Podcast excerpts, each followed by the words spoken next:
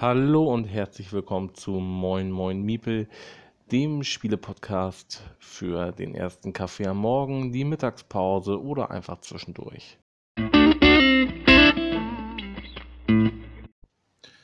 Moin, so wie versprochen, es ist der 8.8.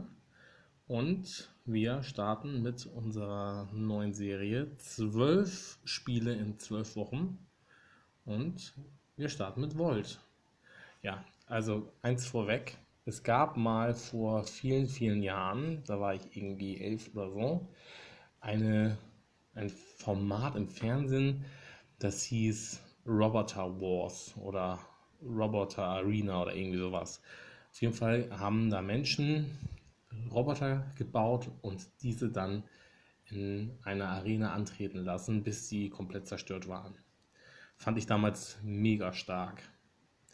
Und ähm, das fanden wohl auch andere stark, denn Volt ist quasi genau dieses Format als Brettspiel.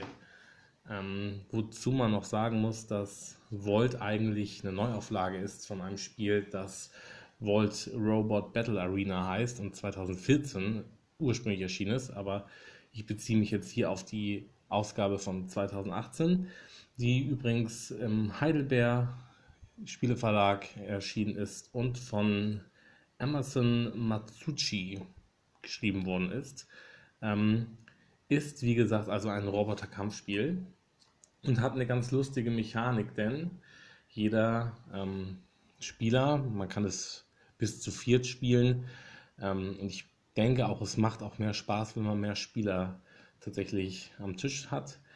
Ähm, jeder Spieler bekommt einen Roboter und ähm, ein Roboter-Tableau und kriegt dann noch zufällige Ausbauten. Und zwar geht es jetzt darum, dass man sich in dieser Arena bewegt und entweder wichtige Punkte einnimmt, so Capture the Flag mäßig, oder seine Gegner zerstört und dadurch Siegpunkte generiert.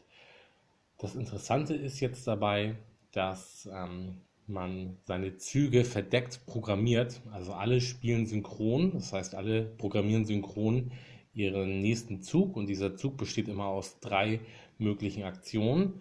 Ähm, man kann entweder zweimal laufen und einmal schießen oder zweimal schießen und einmal laufen. Eine andere Kombination ist nicht möglich.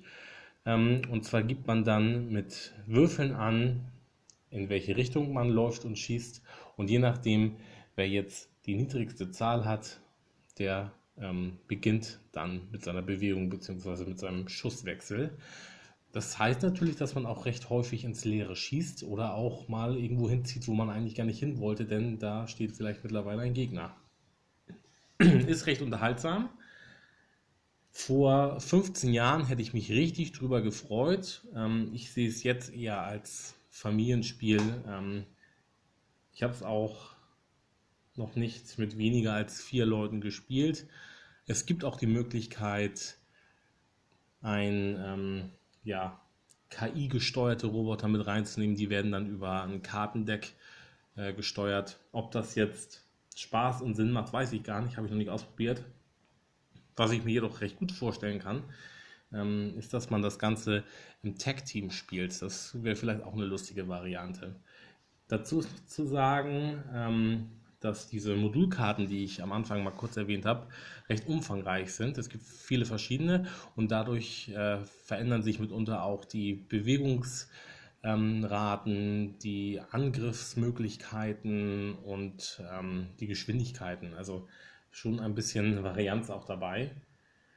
Und man kann das Ganze auch als eine Art, naja, Kampagne kann man nicht sagen, aber als, eine, als ein Ligaspiel spielen dann ist man in der sogenannten Robot Fighting League und spielt nacheinander vier Spiele in vier Städte und diese Städte sind dargestellt durch vier verschiedene, das ist auch recht stark, vier verschiedene Spielfelder, also vier verschiedene Arenen, die sich auch alle unterschiedlich spielen lassen, mal mit, mal ohne Fallen. Naja, und wer dann von diesen vier Städtekämpfen die meisten gewonnen hat, kriegt ähm, nicht nur ein spezielles Städteausrüstungsmodul, sondern auch am Ende dann den Titel Meister der Robot Fighting League. Ähm, ja, Hätte ich, wie gesagt, vor 15 Jahren bestimmt richtig stark gefunden. Finde ich jetzt noch ganz lustig, aber die Zielgruppe ist, glaube ich, eher so ein bisschen jünger gehalten. So, das war dann jetzt auch die erste Folge. Volt erschien 2018 im Heidelberg Verlag von Emerson Matsuchi. Bis dahin, viel Spaß und viel Glück.